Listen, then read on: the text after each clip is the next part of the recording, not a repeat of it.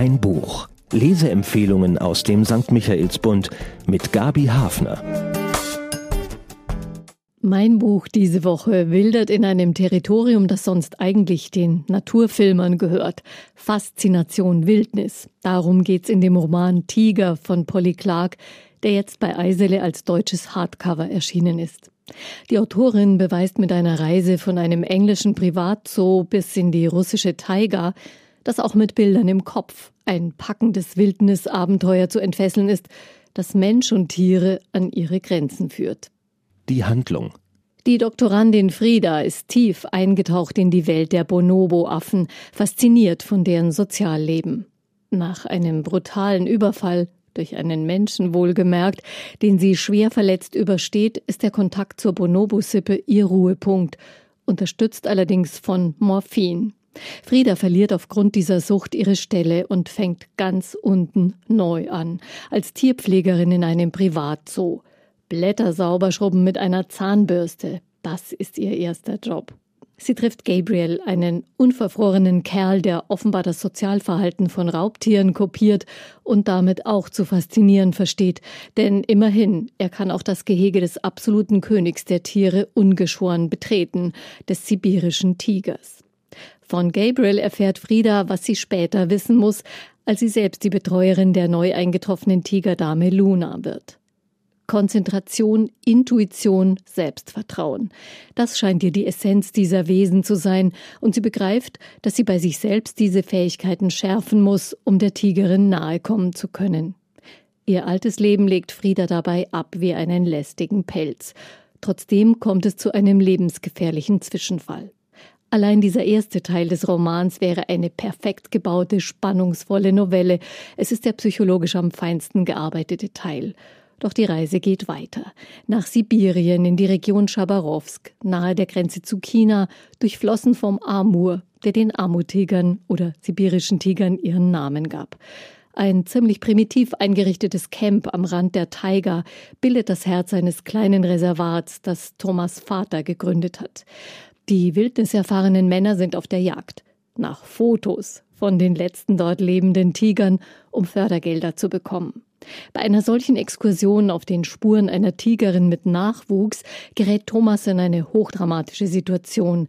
Eine Menschen- und eine Tigermutter lassen dabei ihr Leben. Thomas rettet ein kleines Mädchen und ein Tigerbaby. Er kann aber nicht verhindern, dass die junge Tigerin später verkauft wird. Bis in den englischen Zoo hat sie noch einige Stationen vor sich. Teil 3 verfolgt die Spuren der Tigerin gewissermaßen weiter rückwärts zu Edith, der Mutter des geretteten Mädchens. Sie hat das Dorf ihrer Udehe-Sippe verlassen, um sich von ihrem Mann zu befreien. Ihr Vater, ein Schamane, hat ihr das geballte Überlebenswissen ihres Stammes beigebracht, das unter der Russifizierung zu verschwinden droht. Mutter und Tochter finden eine verlassene Hütte im Wald. Ediths Tochter wächst zu einem wunderbaren, naturverbundenen Wesen heran, das sich im Wald sicher zu bewegen weiß. Doch ein extrem harter Winter setzt die beiden unter Hungerstress. Genauso wie die Tigerin und ihre beiden Jungen. Nun kennen wir also Lunas Vorgeschichte. Im letzten Teil dürfen ihre beiden Welpen die Reise zurück in die Taiga antreten ein Auswilderungsprogramm, begleitet von Frieda, die in dem Camp in Jabarowsk auf Thomas und das inzwischen herangewachsene Mädchen Sina trifft. Die Tiger werden nach sorgfältiger Vorbereitung in ein neues Leben entlassen. Und die Menschen? Eindrucksvoll. Es gelingt der Autorin überzeugend, das Bild des Tigers im Zoo, wie es zunächst in unseren Köpfen dominiert, schrittweise auszutauschen mit Bildern eines perfekt getarnten wilden Lebewesens, das sich trotz seiner mächtigen Erscheinung völlig geräuschlos fortbewegen kann, aber nicht unverwundbar ist. Von der Dumpfheit der Gefangenschaft zur absoluten Wachsamkeit des Lebens in der Wildnis, heißt es. Sie erzählt aber auch von der Gefangenschaft der Menschen in Sucht, in Beziehungsmustern zwischen Vater und Sohn zum Beispiel oder zwischen Eheleuten. Nicht zufällig sind die Unterschiede zwischen den Behausungen im Camp in der Taiga und den sorgfältig ausgetüftelten Tigergehegen gar nicht so groß. Man könnte der Autorin unterstellen, die Sehnsucht nach dem Zerrbild des edlen Wilden anzufachen, Aber ich denke, es ist weit mehr. Sie macht mit ihrer Geschichte plastisch, dass alle Wesen, Mensch und Tier, ihre wahre Natur leben können sollten. Die Autorin Polly Clark hat die Kälte der sibirischen Tiger selbst kennengelernt und sich beibringen lassen, wie man die Spur eines Tigers verfolgt. Ihr Interesse für den vom Aussterben bedrohten sibirischen Tiger entdeckte sie während ihrer Arbeit als Wärterin im Zoo von Edinburgh. Das war einer ihrer Jobs, der das Leben als Autorin finanzieren sollte. Polly Clark war als Verfasserin von Gedichten bereits sehr erfolgreich und auch ihr erster Roman Vor Tiger wurde viel beachtet.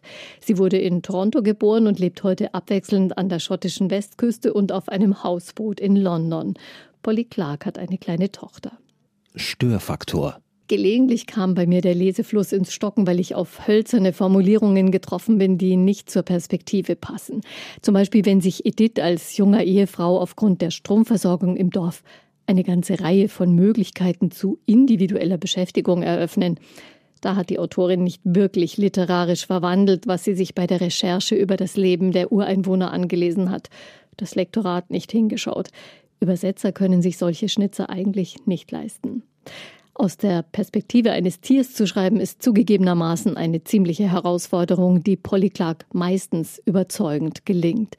Die Vermenschlichung eines Tigerbabys, das den Tod seiner Mutter miterlebt, eine sprachlich und inhaltlich hochsensible Situation. Und wenn dann im nächsten Satz eine erklärende Information nachgeschoben wird, reißt es mich als Leserin aus der Fiktion und die ganze Situation wird irgendwie schief. Recherchewissen ist essentiell für Romane wie Tiger, aber es sollte sprachlich gut verdaut sein. Für wen? Tierliebhaber wird dieser Blick hinter die Kulissen von Zoos, Wildnisreservaten und in wilde Lebensräume begeistern. König und Königin Tiger stehen immer im Mittelpunkt. Genauso faszinierend ist aber auch das Zusammenspiel von Mensch und Tier, das die Autorin entwickelt. Es scheint fast, als wirke der Tiger mindestens so stark auf den Menschen wie umgekehrt. Ein ungewohnter und aufregender Blickwinkel auch für Leserinnen, die eher psychologisch feine Geschichten schätzen. In jedem Fall holt dieser Roman aus der Komfortzone unserer Zivilisation, bevorzugt am warmen Feuer zu lesen und bitte kein Wodka. Zahlen, Daten, Fakten. Nur noch rund 500 der wunderbaren, kraftstrotzenden und in jeder Hinsicht mächtigen Amurtiger durchstreiften ihre riesigen Reviere bei der letzten Zählung im Jahr 2015. Das ist quasi eine Buchseite für jedes einzelne Tier. 432 Seiten genau zählt Polly Clarks psychologisch und zoologisch spannender Roman. Passenderweise ist Tiger erschienen in dem kleinen, vielfach ausgezeichneten Eisele Verlag, dessen Inhaberin quasi für die Arterhaltung der Spezies Roman mit ganzem Einsatz arbeitet. Zu bekommen ist der Roman über die Herrscher des Tierreichs in der Buchhandlung Michaelsbund oder online auf michaelsbund.de.